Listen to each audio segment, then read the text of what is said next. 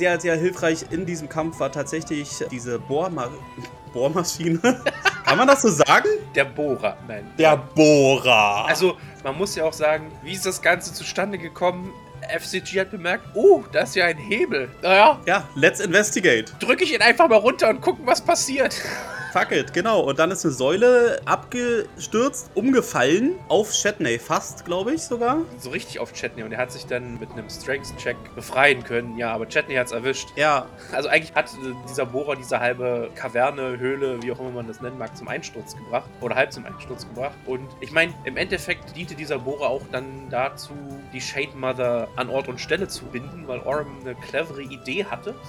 Genau, mit dem neuen Seil, das er ja von Marwa gekriegt hat, gekauft hat, hat er tatsächlich den schon erwähnten neu gewachsenen Stachel der Shade Mother mit dem Bohrer mit dem Getriebe des verbunden. Bohrers.